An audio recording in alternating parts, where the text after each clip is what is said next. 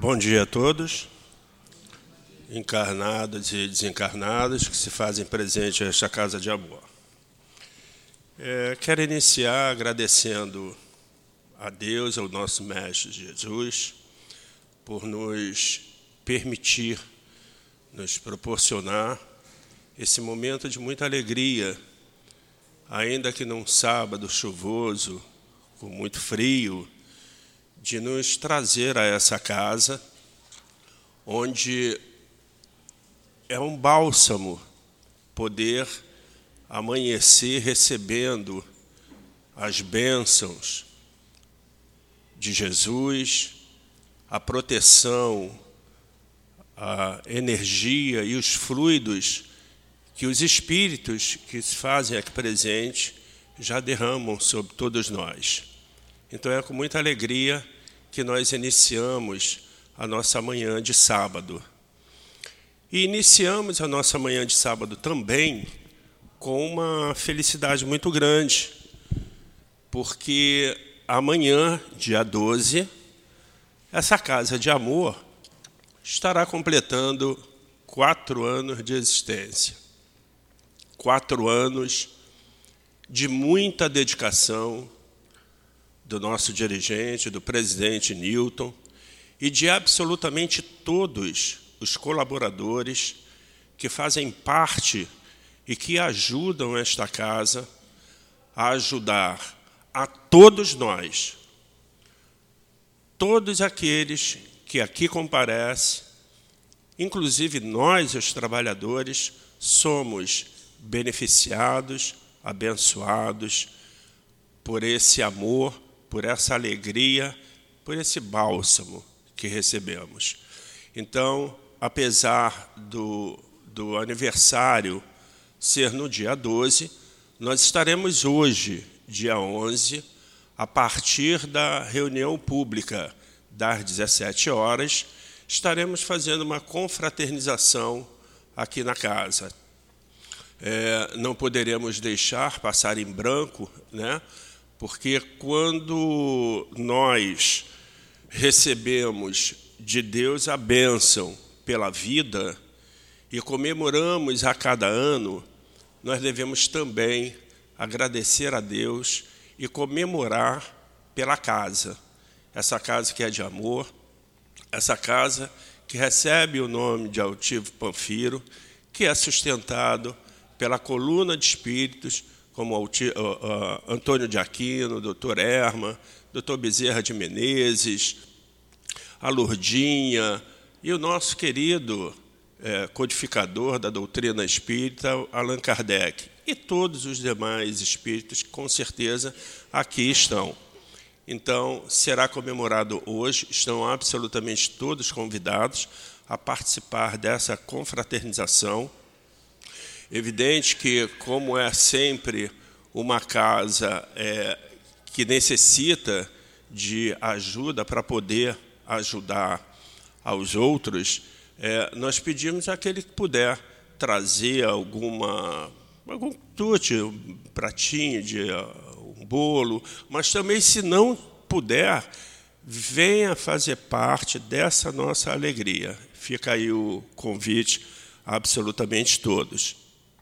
É, lembrando, e tenho absoluta certeza, né, salvo aqueles que estejam chegando a casa pela primeira vez, mas todos já conhecem a, a obra social da casa, mas nunca será demais a divulgação.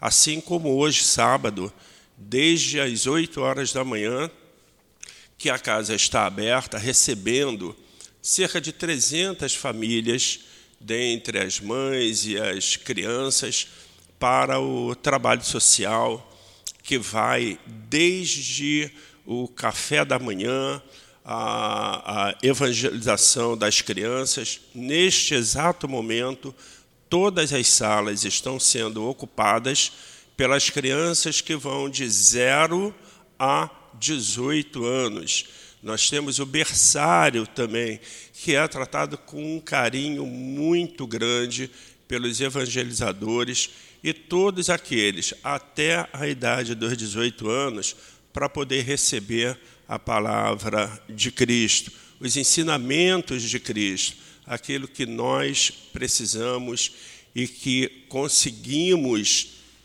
trazer como o grande remédio para os nossos corações. Seja bem-vindo, Paulo. É, então, aos sábados é realizado essa obra social, que ela vai até por volta de meio-dia. No término, será servido o almoço a todas as crianças, a todas as mães. Neste exato momento em que nós estamos realizando aqui no salão essa reunião pública, lá no fundo também está sendo realizado a mesma reunião pública com as diversas mães que trazem os seus filhos. Então, a casa ela é totalmente amparada por esse amor, por esse carinho que todos nós necessitamos e viemos buscar exatamente aquilo que nós possamos sentir falta lá fora. Nós vamos encontrar aqui dentro.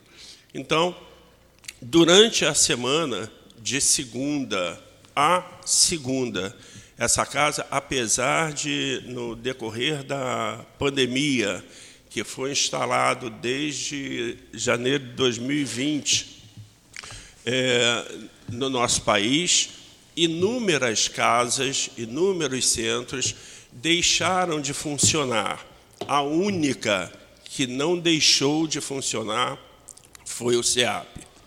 O SEAP esteve aberto e está aberto de segunda a segunda, excluindo as sextas-feiras pelo fato de se tratar do trabalho interno. Mas domingo, segunda, terça, quarta, quinta, nós temos estudos sobre todos os livros da doutrina espírita.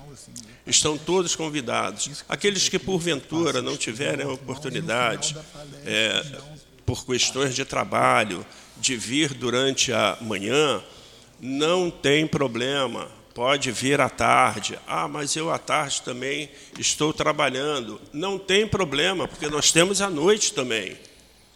Né? É, os, os nossos dirigentes são incansáveis. Né? Nosso presidente, que aqui está, o Nilton, é incansável.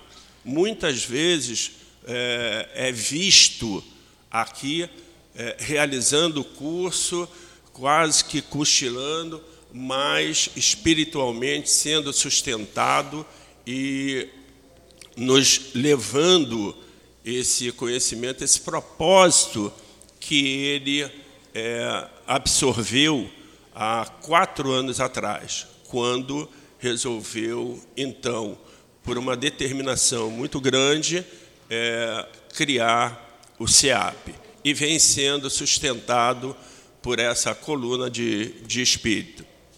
Então, sintam-se todos convidados a vir participar dos cursos, vamos propagar a doutrina espírita quando nós estamos diante de um, um mundo tão estranho, né?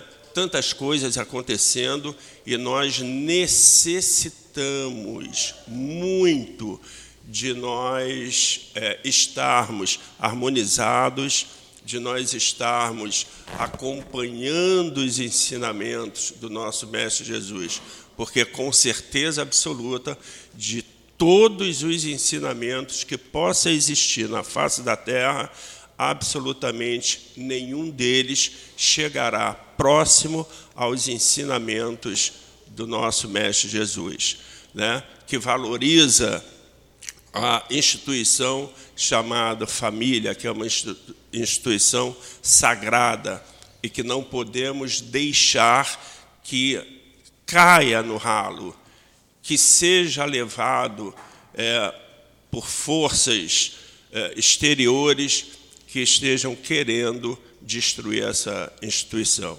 Então, venham à casa, venham se harmonizar venham estar, estejam presentes, façam parte dessa equipe, não só de estudo, mas também de trabalho. É, a reunião hoje constará é, com a exposição do nosso querido amigo de sempre, o Paulo. Quem vai fazer a sustentação do espaço é o nosso querido amigo trabalhador da casa também, o Maico. E nós vamos fazer, então, a leitura do capítulo 8 do Evangelho segundo o Espiritismo, o item 1, eu vou fazer a leitura do item 1 e 2.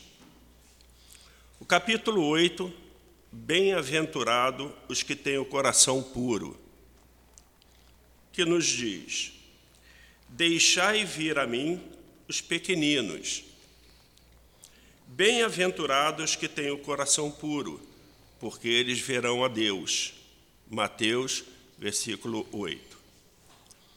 Então apresentaram-lhe algumas crianças para que eles a tocassem.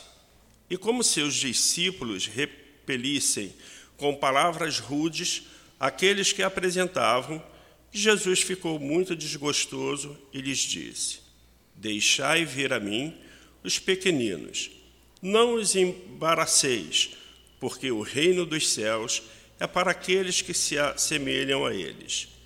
Em verdade vos digo, todo aquele que não receber o reino de Deus como uma criança não entrará nele, e abraçando-as e impondo-lhes as mãos, as abençoava. Marcos 10, 13 a 16. Mestre Jesus, queremos te agradecer, mestre por essa oportunidade de estarmos nesta casa de amor, amparada pelos espíritos que sustentam, que formam a coluna de amor desta casa. Altivo Panfiro, Antônio de Aquino, Dr. Erma, Dr. Bezerra de Menezes, professor José Jorge, Lourdinha e o nosso querido Allan Kardec. Queremos te agradecer, Mestre Jesus, essa oportunidade que nos dá de podermos levantar de nossas camas num sábado de frio e nos dirigirmos a esta casa para receber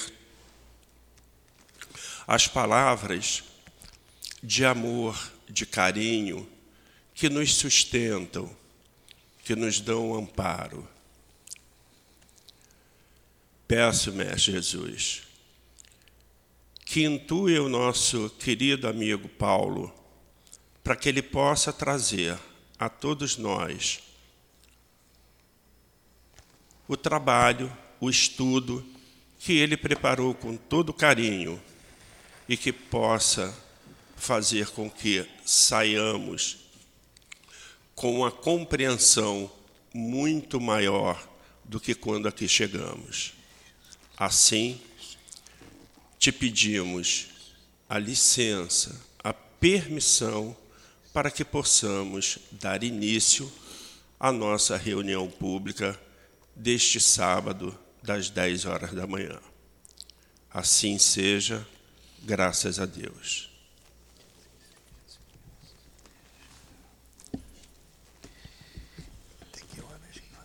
É, o estudo será do livro dos Espíritos, das questões 614 a 628. Se o Paulo me permitir, Leia. eu vou fazer a leitura do capítulo 614, 615. Capítulo Lei divina ou natural. Caracteres da lei natural. 614. O que se deve entender por lei natural? Abre aspas. A lei natural é a lei de Deus. É a única verdadeira para a felicidade do homem. Indica-lhe o que deve fazer ou não fazer, e ele só é infeliz porque dela se afasta. Fecha aspas. 615. A lei de Deus é eterna? Ela é eterna e imutável, como o próprio Deus. Assim, passo a palavra para o nosso querido Paulo. Que Deus o abençoe e o Mestre Jesus sustente as suas palavras. Bom, bom dia a todos. É um prazer estarmos aqui novamente estudando juntos, principalmente no dia de hoje em que a casa está comemorando mais um ano de existência. Então, no final, no final do estudo, nós vamos falar algumas coisas a respeito da casa. Mas, como objetivo da própria casa é o estudo, vamos a ele. Essa parte terceira do Livro dos Espíritos, que nós vamos iniciar hoje, ela é uma, não é uma das, é difícil a gente falar isso, mas vamos falar assim, ela é muito importante para o nosso dia a dia, que ela fala das leis morais. Numa época em que nós somos bombardeados por várias mensagens, por várias, várias ideias, vários pensamentos, qualquer pessoa hoje que tem um canal na internet ou mesmo use da, das mídias sociais, elas expõem as suas ideias. E devido à, diversidade da característica dos espíritos que habitam a Terra no momento, um planeta de provas e expiações, querendo passar para um planeta, uma classificaçãozinha melhor, que seria o de em passar, porque às vezes a gente fala de provas e expiações para planeta de, é, de regeneração, mas na verdade é em regeneração. Porque senão daria ideia que de um momento para o outro você mudaria de classe, mudasse o botão. E como os espíritos de Kardec já falavam desde a codificação, a natureza não dá saltos. Então, isso é um processo que já estava anunciado desde a codificação. Basta olhar a Gênese, os tempos são chegados, geração nova. Tudo isso com uma previsão não, é, vamos dizer assim, exata em termos de data, mas um planejamento que é como um planejamento escolar que os professores falam. Meu plano de aula é esse aqui. O resultado ninguém pode prever porque depende dos alunos. Esses alunos somos nós. Então essa nesse quadro, quando se fala desse momento, você está no momento final, num período final dessa transição. Então, como está dito lá no Evangelho, num comentário de Kardec, ou não lembro se eu sempre confundo se é no Evangelho ou no Livro dos Espíritos, mas o conteúdo é que importa. Que o questionamento por que o mal convivendo com o bem, assim, o homem quer fazer o mal, mas está sempre ali tentado, desculpe, quer fazer o bem, está sempre tentado pelo mal. E Kardec fala assim: ó, não podemos esquecer que diariamente são despejados um aluvião de espíritos para ter nessa encarnação a última oportunidade de retornar para o equilíbrio. E aí aquele é, dando, vamos dizer assim, a interpretação aí que eles vão ser expurgados realmente da Terra, ou nós, né? A gente tem que falar, porque a gente não sabe se a gente também está nesse meio ou não. Mas quem não se adaptar a essa nova fase vai ter que, numa próxima encarnação, ir para um planeta onde haja um cenário que ele possa evoluir. Porque a Terra passando para um planeta em regeneração, muitos cenários de dor não vão caber mais. Por quê? Porque nós, espíritos, que se assim permanecemos aqui, vamos dar, é, agir com mais equilíbrio.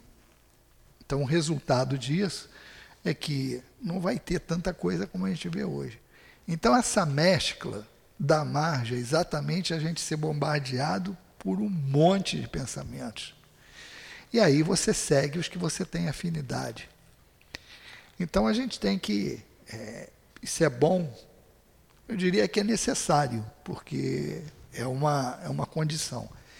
E a gente vê que é muito bom isso, porque tem, tem, toda coisa tem um lado bom um lado ruim. O ruim é que a gente é bombardeado por esse monte de pensamentos. O bom é que as máscaras caem. Você realmente começa a enxergar as pessoas como elas são.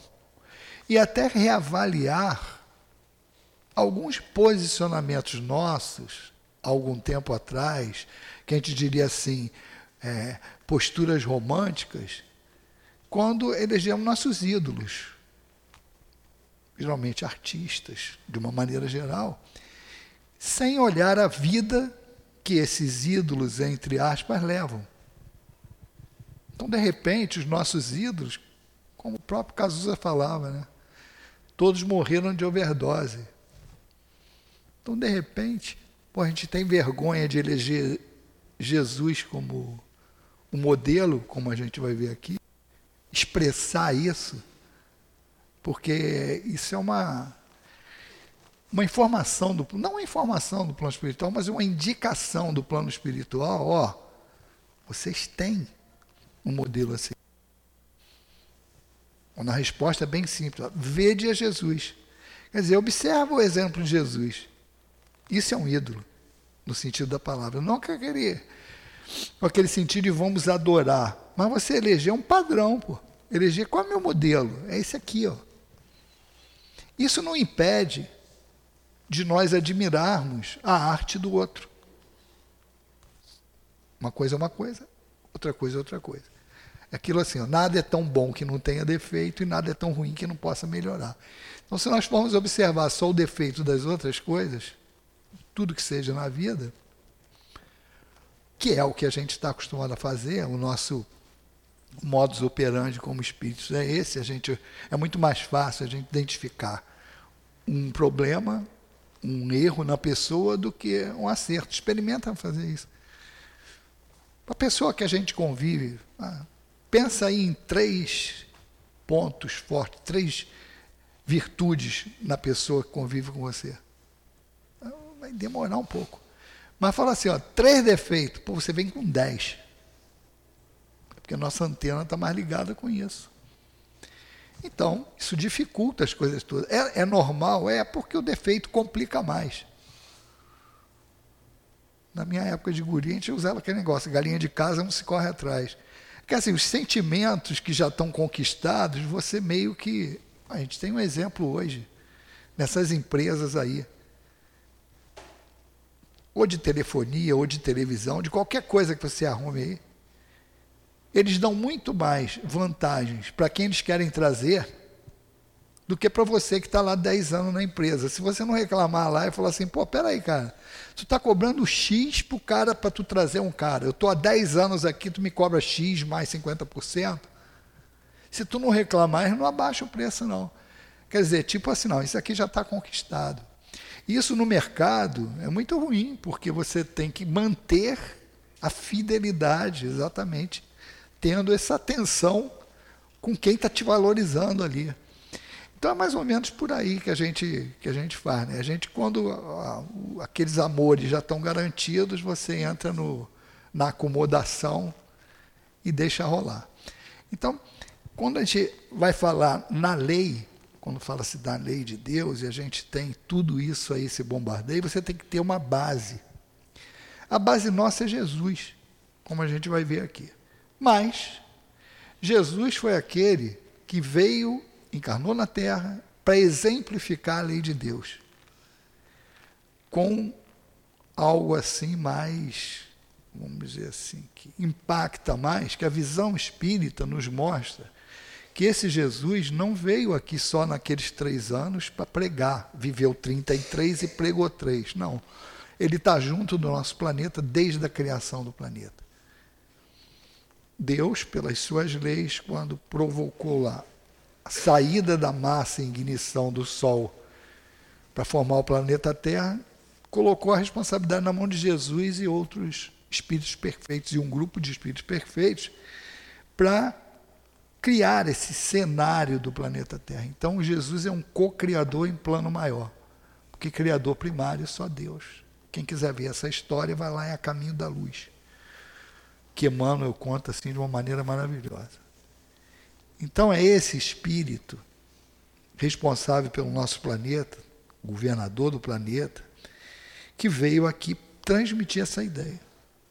Como na época, nós espíritos que estávamos encarnados aqui, não tínhamos muita capacidade de entender isso.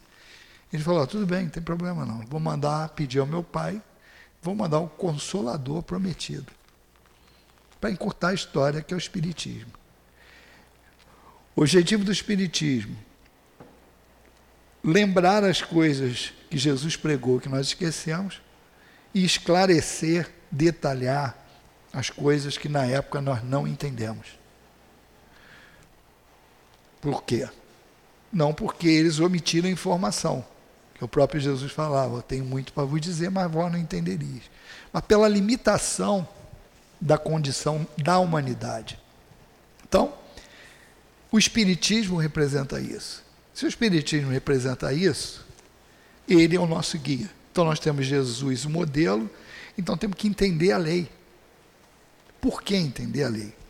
Está aqui na primeira questão lida pelo nosso amigo, que se deve entender pela lei natural. A lei natural é a lei de Deus, a única verdadeira para a felicidade do homem. Indica-lhe o que deve fazer ou não fazer. E ele só é infeliz, ele quem? O homem, porque dela se afasta. Então, eu tenho uma lei que é a receita para que eu seja feliz. Primeira coisa que eu tenho que fazer é entender essa lei. Se eu não entender a regra do jogo, como é que eu vou ter as opções? Então, Jesus, o modelo, a lei de Deus, que está aqui para nos balizar. Como Jesus veio trazer a lei, e não dá para a gente entender tudo, indicação do Consolador, que é o Espiritismo. Então, o Espiritismo tem todas as indicações, é um manual de sobrevivência para que nós sigamos o nosso caminho à perfeição, porque esse é o determinismo. Nós fomos criados simples e ignorantes com destino à perfeição. Vamos atingir isso como? Através das reencarnações. Várias experiências nas reencarnações. Então, quando nós temos uma situação em que ideias são colocadas no nosso dia a dia, e é importante que a gente entenda isso. A doutrina espírita, quando traz a lei de Deus, não é isso só um aspecto religioso. Por isso que nós temos que entender o que é a lei. E na pergunta seguinte, na seguinte não, na posterior, mais na frente, qual a abrangência da lei de Deus? Na pergunta 617. Resposta dos Espíritos. Que ele fala assim: qual a abrangência das leis divinas? Concernem a outra coisa que não apenas a conduta moral? A resposta: todas as leis da natureza são leis divinas, visto que Deus é o autor de todas as coisas. O sábio estuda a lei das matérias. O homem de bem estuda as da alma e as pratica. Então, olha só. Deus não é um aspecto religioso só. Deus é o dono da empresa. A empresa é o universo que tem várias subsidiárias com presidentes. Se a gente for ver dessa maneira, Jesus é o presidente da nossa empresa. Então, isso aí são regras de funcionamento do universo. Então, por isso que a doutrina espírita não tem que separar nada. Ela tem os três aspectos gerais: filosófico, moral, né, que a gente fala o religioso, e o científico. Porque tudo abrange, a lei de Deus abrange tudo.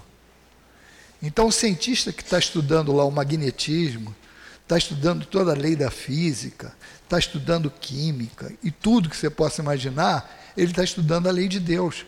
Só que a lei que rege a matéria.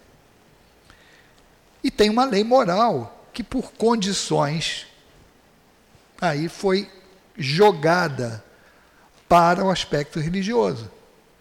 Até porque, se olharmos o início, lá no início da humanidade, a relação nossa com Deus, e isso é tratado aqui da importância dessa parte terceira, porque fala das leis morais, que é exatamente onde você tem regras a seguir.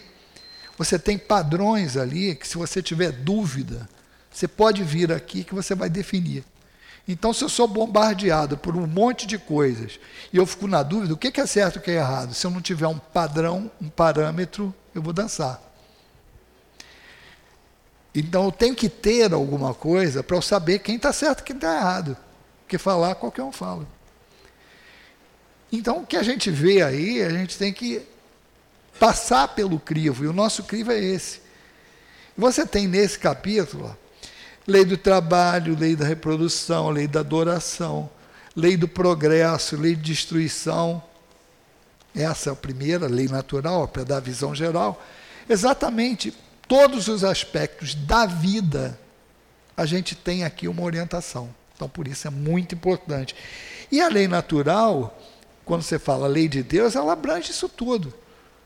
Então, não é o fato da gente ter, desde o início, por não entender até as leis naturais, a gente colocar isso num, num nível sobrenatural e começar a adorar primeiro até os próprios fenômenos da natureza, por não entendê-los, quer dizer, a gente adorava tudo que não entendia e que era um poder superior a nós. Com o passar do tempo, hoje nós temos essa visão.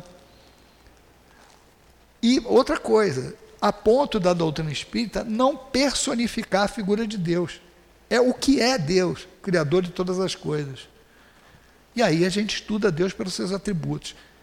Quer dizer, Deus nos fez a sua semelhança, mas no nosso entendimento, o que, é que a gente fez? Ao contrário, a gente humanizou Deus e criou uma figura. Mas tudo bem, a gente vai poder entender Deus um dia, quando formos perfeitos. E aí a noção é: como que eu vou entender Deus? Os Espíritos falam, à medida que nós formos evoluindo. E aí sim, esse entendimento vai ser pleno. Então, não esquenta com isso. O que não tem solução está resolvido. Por enquanto, não adianta ficar queimando pestana. Eu tenho que entender Deus pelos seus atributos e ir ao que importa. Quem é mais próximo de Deus para nós na Terra? É Jesus inclusive no aspecto de cocriação. Está ali. Então, nesse capítulo, nós temos com essa divisão todo esse entendimento, isso é muito importante.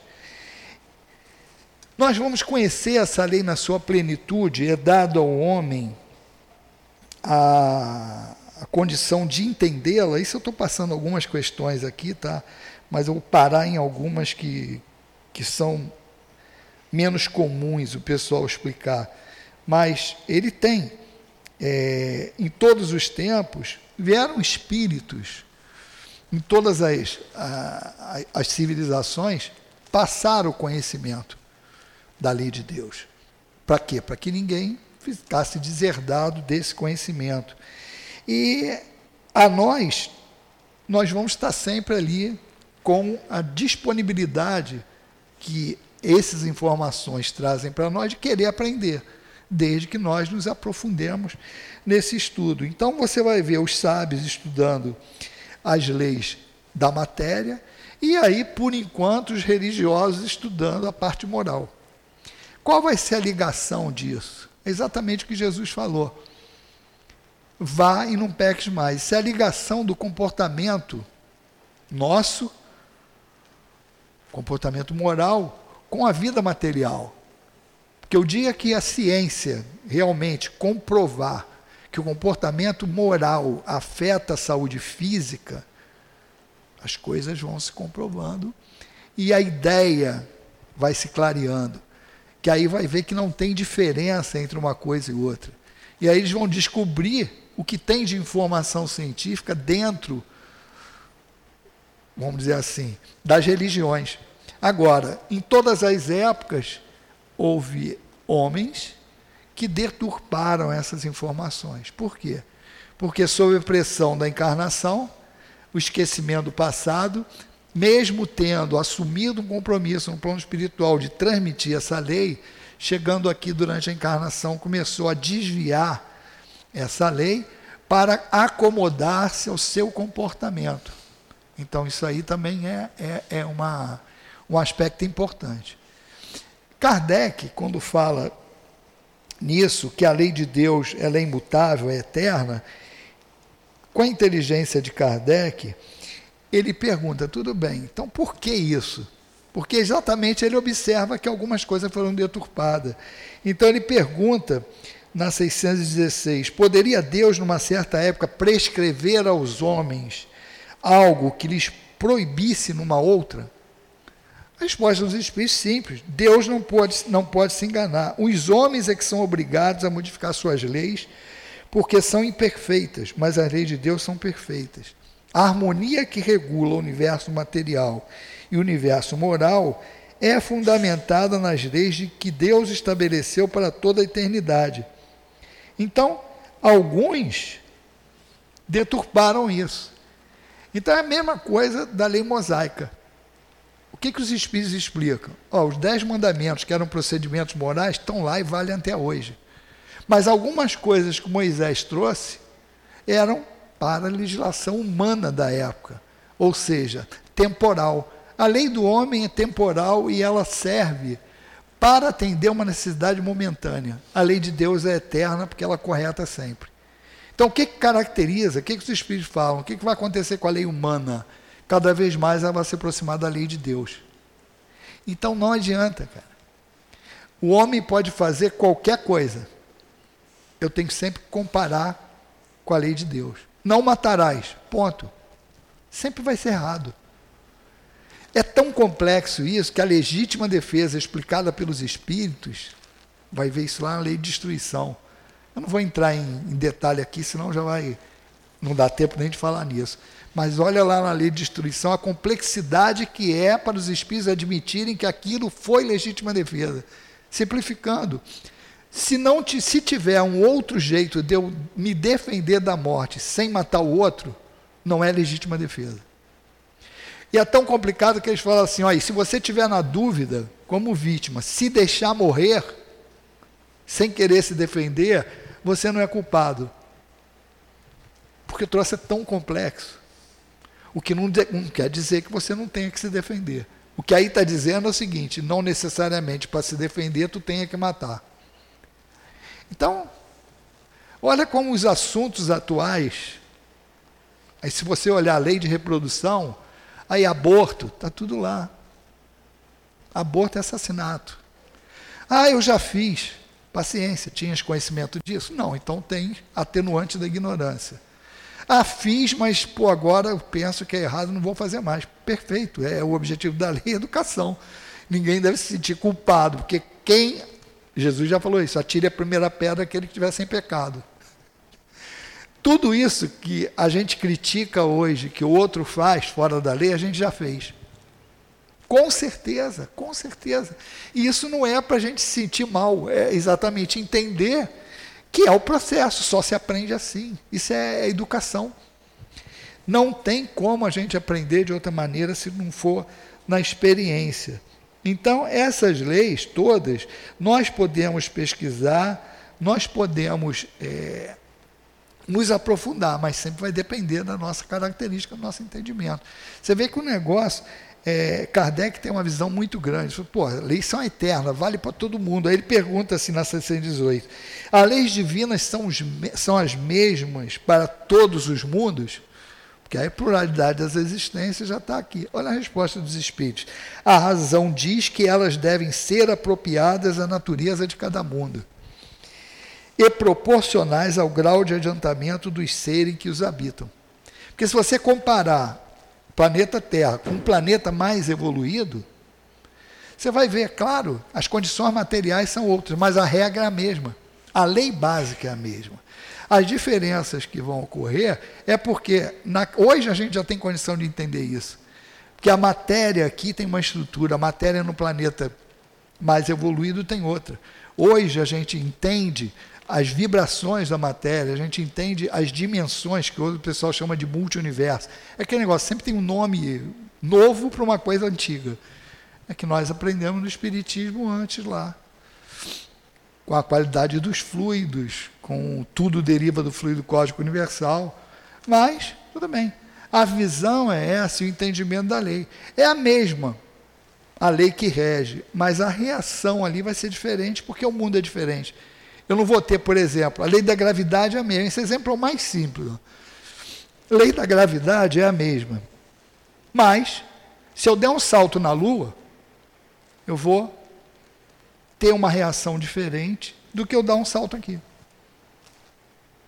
Mas a lei da gravidade é a mesma? É. Agora, o valor da, da gravidade lá é diferente daqui. Simples assim. Então, vamos lá. Algo interessante, já na segunda parte, quando se fala assim, fala sobre o conhecimento da lei. Origem e conhecimento da lei natural. Todo mundo costuma falar assim. A gente fala isso no meio espírita. Onde está escrita a lei? Isso é uma a pergunta 621. Na consciência. Vamos desafiar o nosso pensamento. Quem escreveu e quando?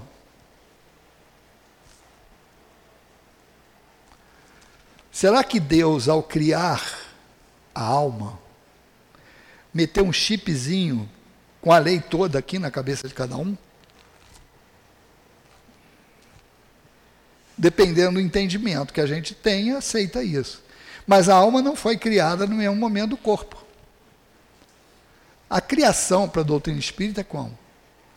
Fomos criados simples e ignorantes, princípios inteligentes, sem individualização, que se junta aos reinos inferiores até atingir o reino animal, onde tem rasgos de pensamentos, quer dizer, pensamentos descontínuos, ou seja, não elabora, não tem inteligência, ainda não tem o sentimento que o humano tem ele tem rasgos de. Porque isso tudo começa a evoluir, isso está em potencial aqui no início, onde eu juntei princípio inteligente com a matéria. No reino mineral. E o aprendizado ali é agregação. Isso é como se eu estivesse fazendo uma massa de pão. Ainda não tem pão ali. Eu estou enriquecendo a massa. A individualização vai ser lá na frente. Então, se eu não tenho pensamento contínuo, não reconheço a Deus nem a mim mesmo, como eu vou, eu vou ter responsabilidade?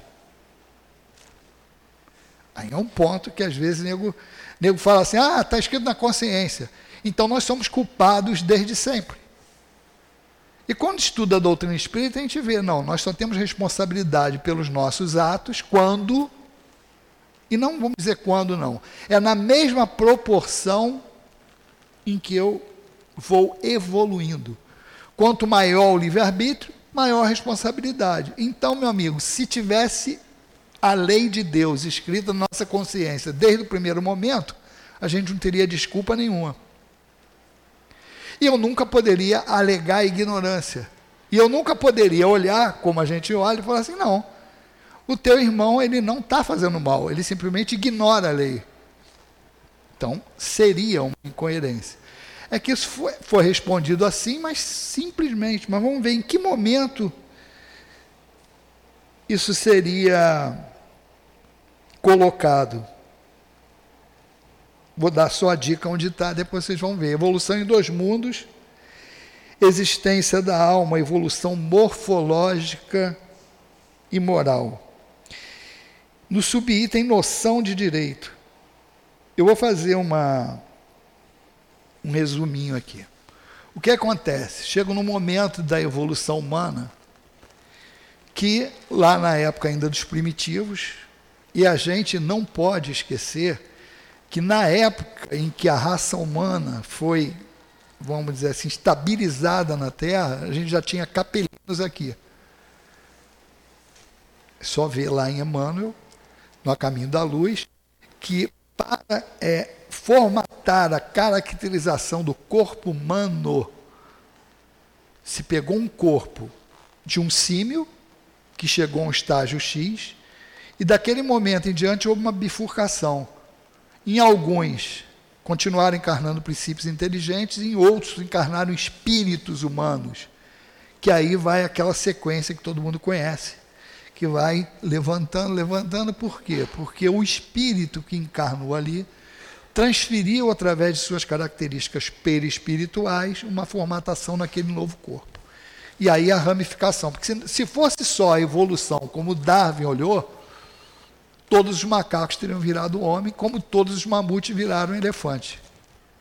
Então, os elos perdidos são exatamente um deles, essa falta de visão que André Luiz traz, como fala, evolução em dois mundos, quer dizer, era aqui e lá.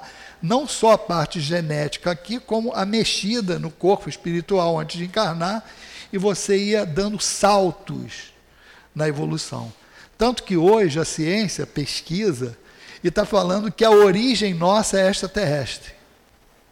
O espírita não pode ficar de cabelo em pé com isso. Porque os capelinos eram o quê? ETs.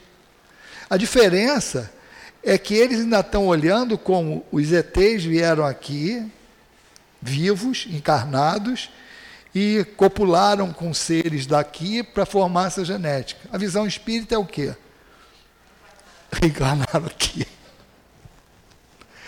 Teve uma coisa e teve outra? Pode ser. Mas só que nego inventa tanto troço que algumas narrativas são desacreditadas. Mas o espírito tem espírita que distraído, você acredita em ET? Não, que isso, isso é coisa de maluco. Maluco é quem fala que não acredita, porque a gente acredita na pluralidade dos mundos habitados. Aí, para quem não sabe, está desatento, ó, pluralidade dos mundos habitados quer dizer existe vida em outros planetas. Ou seja, ET é extraterrestre. Cuidado para não ser pego no contrapé com isso. Que às vezes a gente fala sem pensar, não, não acredito. A gente tem que acreditar. Senão a gente não está dentro do conceito espírita. Então, olha só. Essa visão, nessa, nesse momento de. A gente não pode esquecer que vieram espíritos já com bagagem. Mas, na evolução normal, a explicação de André Luiz, aquela época primitiva, está lá o homem começa a construir a família. Por isso que a família é um dos pontos que André Luiz fala que é crucial na evolução. Porque você começa, era com o grupo, com a tribo, vira a família, o cara começa a desenvolver o sentimento, fala assim, caramba, eu quero melhor para esses aqui. Aí começa a tirar do outro, para dar o melhor para os dele. Aí ele começa a perceber que se ele pode tirar do outro para dar para os dele, o outro pode tirar dele para dar para os seus. E aí começa a estabelecer uma lei de relacionamento, a lei humana, regras. Então, isso é num crescendo. Não tem como o cara falar, ah, eu já sabia. Não, não sabia. Tanto que é desenvolvido pela prática. Ele foi observando que se ele fizesse aquilo, o outro poderia fazer. Então, olha aqui, ó. Ele reconhece que dispõe de liberdade para matar o desafeto, mas não ignora que o desafeto, a seu turno, pode igualmente exterminar-lhe o corpo ou amargar-lhe o caminho. Quer dizer, ele descobre que o outro pode fazer aquilo também. Isso na convivência. Aí ele segue aqui, André Luiz, ó. Com, com esse novo cabedal de observação, revela-se-lhe a vida mental mais surpreendente e mais rica, e por essa mais intensa vinda íntima, retrata com relativa segurança as ideias dos espíritos abnegados que custodiam a rota. Quer dizer, ele começa a pensar e raciocinar, isso abre também uma via de instrução para o plano espiritual em relação a eles. Então, uma vida mental que também deu um salto na evolução humana, porque se descobriu com o tempo a vida espiritual. Porque antes, o espírito desencarnava e ficava por ali. Por isso, a reencarnação muito parecida na época primitiva com do animal imediata, porque ele ficava ali, não, não, não é, usava a mente para ir para o plano espiritual, ele não tinha essa concepção, então ele ficava por ali. A, a própria proximidade, o magnetismo, facilitava a reencarnação rápida. Quando ele descobre o plano espiritual, aí ele ganha mais um meio de evolução e de. É, como se diz? De, de instrução, de receber instrução mesmo. Então, quando o espírito ele observa isso, ele vai construindo uma legislação. Então, não tem como a gente observar. É claro, se você pegar um espírito que encarnou na Terra, que veio de capela, que era um planeta que estava passando de provas e expiações, equivale a pegar um espírito nossa condição hoje e jogar no mundo primitivo. Ah, ele conhece alguma coisa da lei de Deus? Conhece, mas conhece tudo? Não. Se a gente vai conhecendo proporcionalmente, agora o basicão, sim. O que, que Jesus falou? Ó, resumo da lei: amar a Deus sobre todas as coisas e o próximo não si mesmo. Ou seja, agir com o outro assim como você gostaria que o outro agisse com você. Então, esse é o parâmetro. Não tem como. Então, se você falar, ah, a lei de Deus, não, a lei de Deus a gente está sempre aprendendo e a gente vai entender mais. Uma, isso é, é, é outro ponto. Porque você pode ser apresentado a lei como a gente. A gente está vendo a lei na doutrina espírita exposta aqui, explicando o que Jesus trouxe. Como você pode olhar na Índia, em outros lugares, os celtas, as informações sempre houve. As informações foram dadas. Agora, a limitação está na capacidade de quem vai entender. Então, assim, eu recebi a informação? Recebi, mas ainda não entendi. Por não entender, ainda não faço. Ah, recebi a informação, entendi, mas ainda não consigo praticá-la 100%, que esse é o pior passo que tem, é a parte mais dura, mais difícil. Então, nessa condição, a gente tem que entender que isso é gradual. É gradual. Então, a gente não pode achar que quando se fala que está na nossa consciência, ela está lá desde o início, que senão não haveria o simples e ignorante. Ela está na consciência porque é a nossa consciência que nos julga, não é ninguém. Tanto que o indi... aí o, o que, que é prático nisso? Eu não assumo a culpa de nada enquanto eu não enxergar que aquilo é um erro. Quarta-feira eu dei até um exemplo disso aqui. Eu vou dar o mesmo exemplo. Hoje, a gente, se fizer algumas colocações que a gente fazia na minha época de jovem em relação ao outro, é preconceito. Mas porque na época o tratamento entre a gente era assim. Era assim. Agora, se você for fazer isso hoje, tem uma série de coisas. Claro que tem um monte de exagero, mas isso é, isso é deturpação do, do normal, mas isso aí sempre ocorre. Qualquer coisa nova, quando surge, você vai para o extremo para depois ele acomodar. Mas é algo que você hoje já não faz achando que é normal. É o mesmo ato.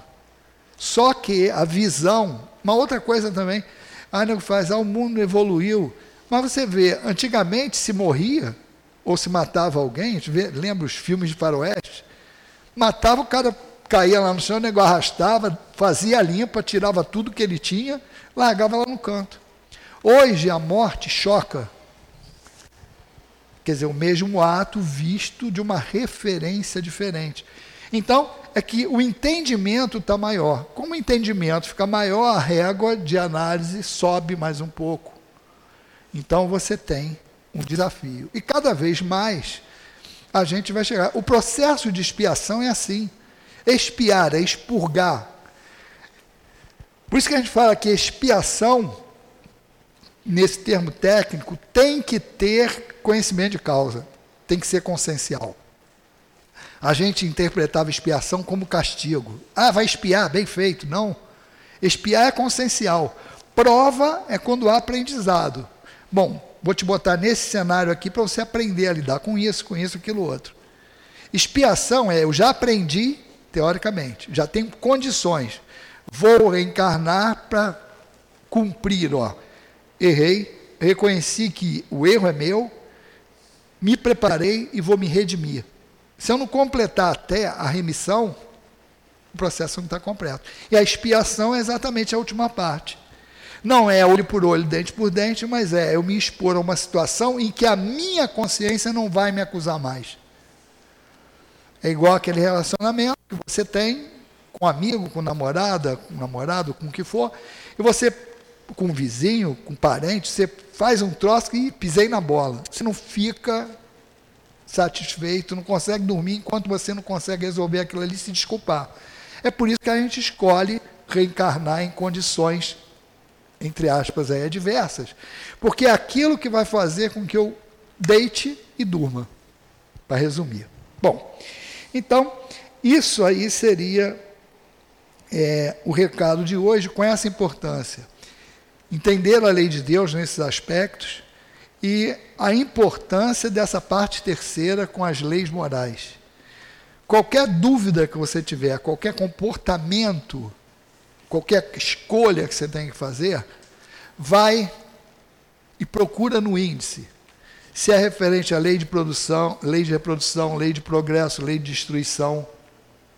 Ah, estão acabando com a Amazônia. Vai lá ver a lei de destruição e vai ver a lei de progresso. Confundem defender a natureza com manter as pessoas no estado de natureza. Você gostaria de viver lá na selva, sem os confortos do que está aqui? Estou falando isso para você ver como as orientações que estão nesse, nessa parte terceira são importantes para a gente discernir as coisas que estão havendo, que estão acontecendo na nossa sociedade hoje. Então a gente não tem mais o direito de falar que era ignorante. Nesse tempo final, vamos falar um pouco da casa. A casa, essa casa aqui, todo mundo sabe que o Newton ele veio da do Leon Denis, nós trabalhamos muito tempo juntos lá. Quer dizer, trabalhamos junto lá e continuamos trabalhando junto aqui, porque desde que ele começou aqui, eu venho e ajudo no que posso. Não me afastei de lá, já falei até isso para ele, não tem como me afastar de lá, por causa dos compromissos, e mas atuar aqui da maneira que eu atuo pode e está tudo bem. Mas o que acontece? No início, o Newton queria, perdeu a Lurdinha, a sua companheira, acho que a maioria daqui das pessoas sabe, e ao invés de ficar em casa sentado chorando, ele falou assim: pô, vou trabalhar, que é a melhor coisa que há para que essas coisas se diluam. E ele, em junho de 2018, mais precisamente no dia 12 de junho, fundou essa casa. No início, com a ajuda do Mário Cury, mas aí depois por algumas condições dos humanos. O Mário se afastou um pouco, mas o Newton, até aqui na agenda, faz questão de agradecer a, a essa ajuda inicial do Mário, mas com o objetivo da obra social, e aí vem a reboque também o centro espírita. O que, que, que faz dessa casa o que ela é hoje? Então a gente está vendo aí, 2018 são quatro anos como nosso amigo falou ali, sem interrupção com essa parte que nós tivemos aí do da Covid. O que o Newton trouxe e descarregou nesse trabalho aqui foram os exemplos que a gente teve do altivo. Então, tanto que ele colocou em homenagem a Lourdinha a obra social e a casa chamou de altivo Panfira.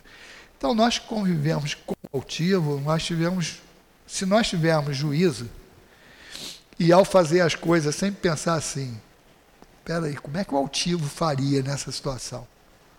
Dificilmente a gente vai errar, porque a gente teve exemplo.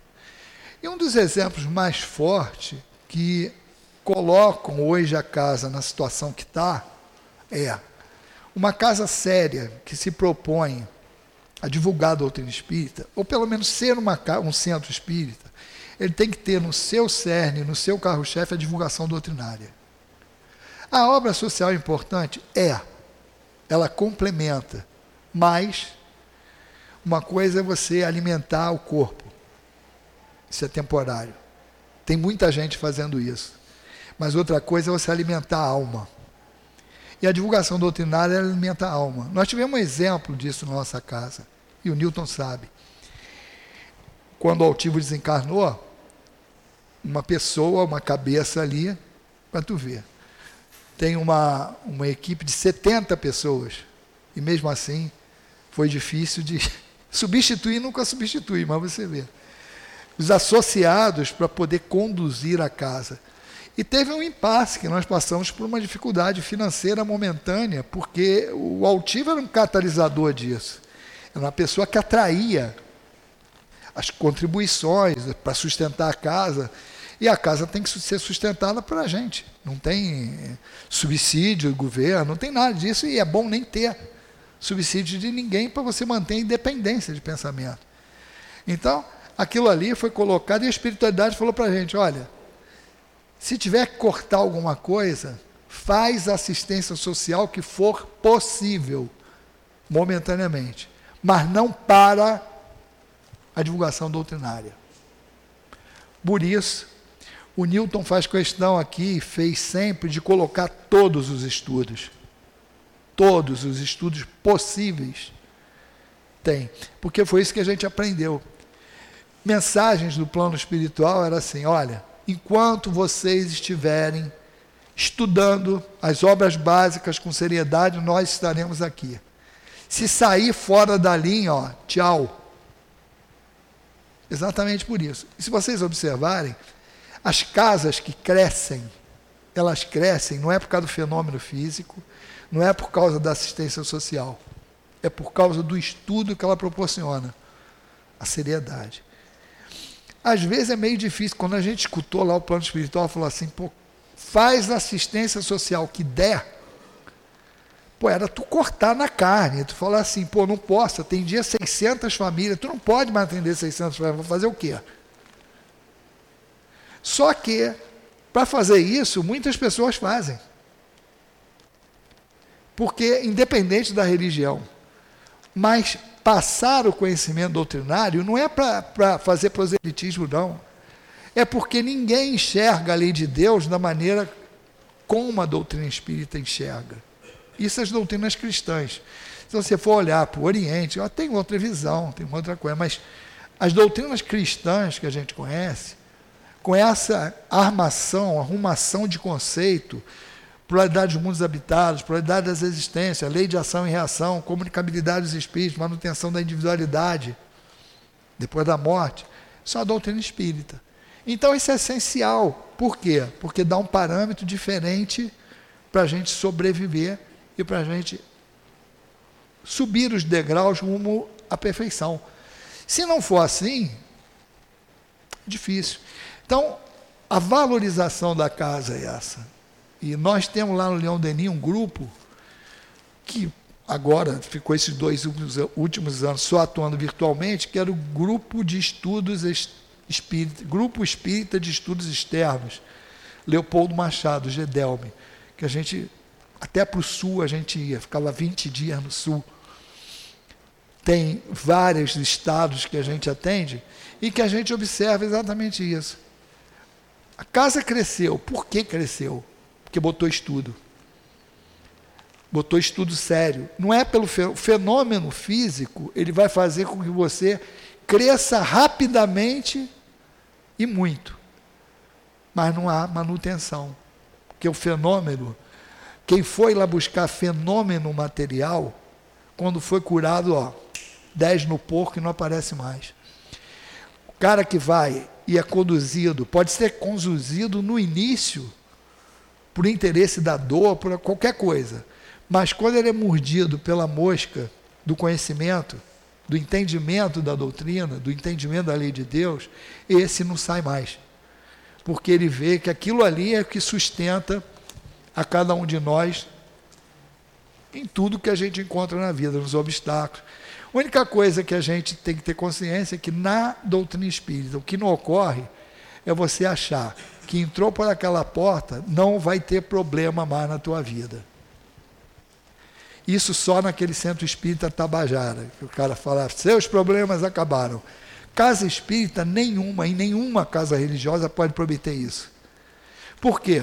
Exatamente porque existe isso aqui, uma lei, a lei de Deus. Esse é o parâmetro se o indivíduo foi curado é porque estava dentro da lei. Por isso que Jesus fala lá, quando veio pregar, ele falou assim: ó, não vim destruir a lei, e sim dar cumprimento a ela. Então, essa é a, a grande questão. Parabéns a todos os que aqui estão, a casa, porque essa casa, como todas as outras, ela depende tanto dos trabalhadores quanto das pessoas que as, que as frequentam e principalmente da sintonia da direção material com a direção espiritual da casa. Se nós estivermos sempre ligados à direção espiritual, dificilmente a casa vai ladeira abaixo. E é isso que nós observamos nas casas sérias na Casa Equilibradas, é um crescimento crescente, baseado exatamente na doutrina espírita e não nos fenômenos. Que Jesus nos abençoe.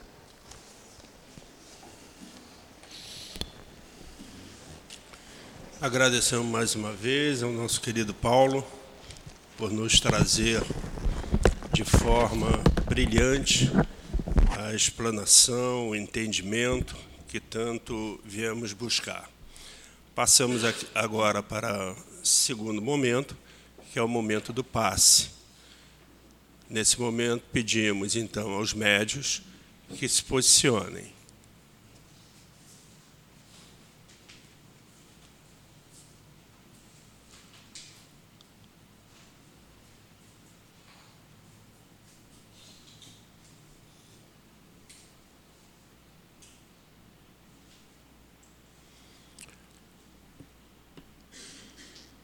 Após a prece, a sustentação do passe será feita pelo nosso querido amigo Maico.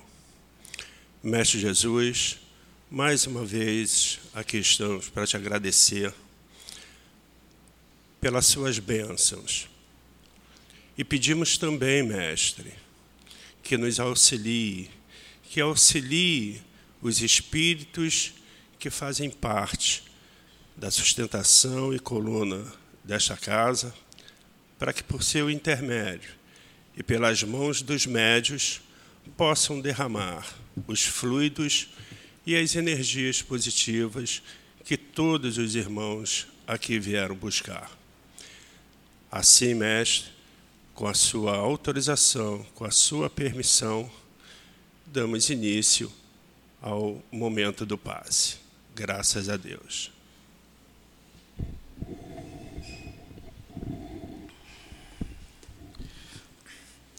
Que o Senhor Jesus esteja com a gente. Hoje, através do Evangelho, capítulo 8, Bem-aventurados que têm puro coração. No item 1, Deixai vir a mim os pequeninos. Lembramos do Mestre Jesus, de como ele interpreta esse pequenino, e associamos a todos nós que aqui nessa casa adentramos em algum momento, enfraquecidos, doentes, necessitados de auxílio, e talvez fique fácil entender a relação que o Mestre Jesus fez de pequeno. Todas as vezes que ao adentrarmos num ambiente entramos com humildade, entramos resignados sobre aquilo que viemos e estamos vivendo.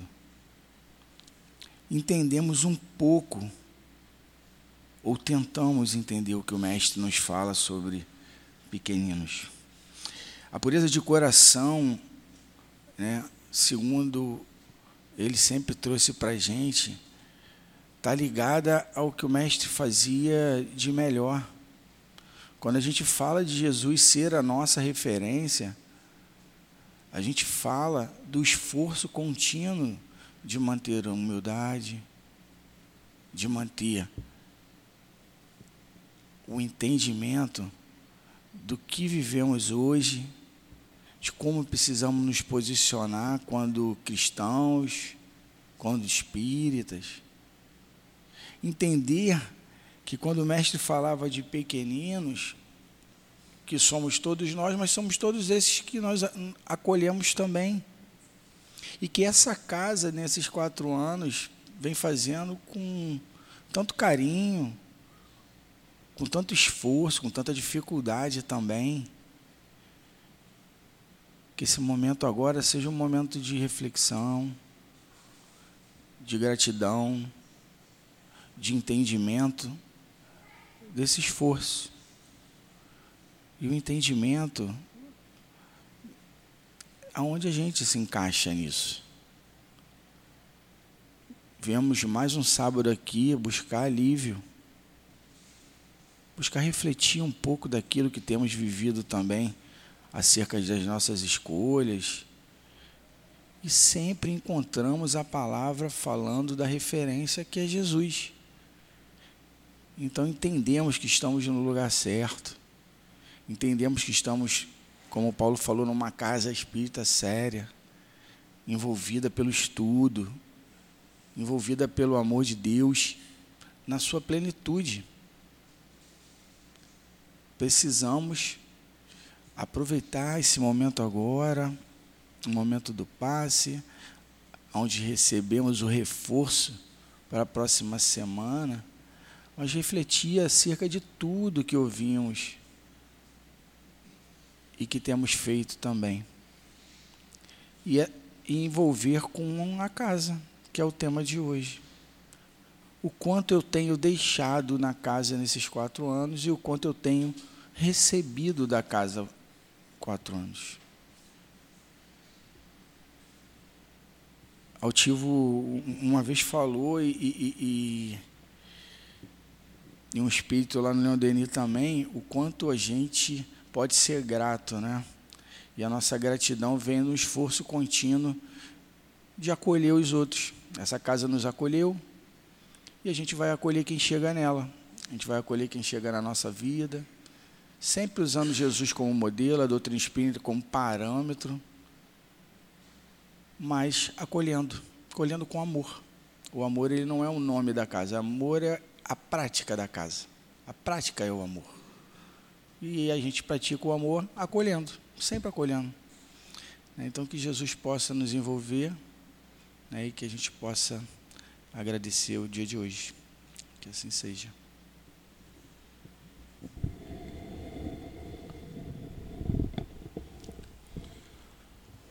Chegando agora ao nosso momento final da nossa reunião pública, pedimos aos irmãos que aqui estão, os encarnados e desencarnados,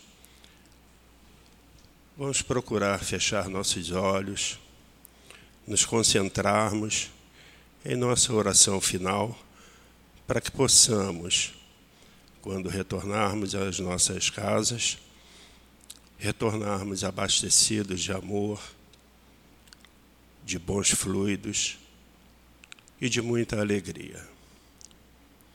Senhor, fazei-nos um instrumento de vossa paz. Onde houver ódio, que levemos o amor.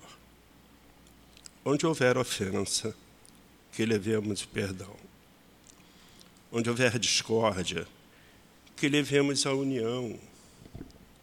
Onde houver dúvidas, que levemos a fé. Onde houver erro, que levemos a verdade. Onde houver tristeza, que levemos a alegria. Onde houver trevas, que levemos a luz.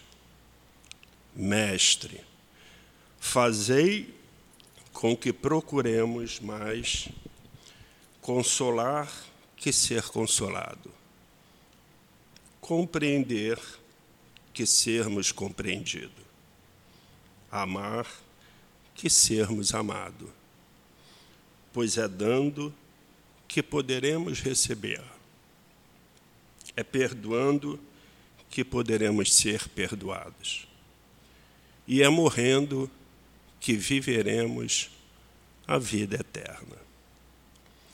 Glorioso São Francisco, espírito da simplicidade, do amor e da alegria. Que no céu contemplais as perfeições infinitas de Deus. Lançai sobre todos nós o vosso olhar cheio de bondade. Socorrei-nos em nossas necessidades espirituais e corporais. Mestre Jesus, agradecemos mais uma vez o seu amor, o seu carinho, a sua compaixão, por nos trazer a esta casa de amor.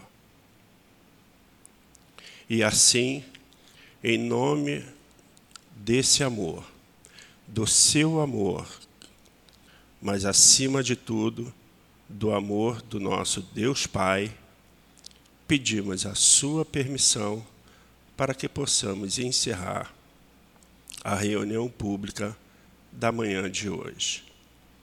Graças a Deus.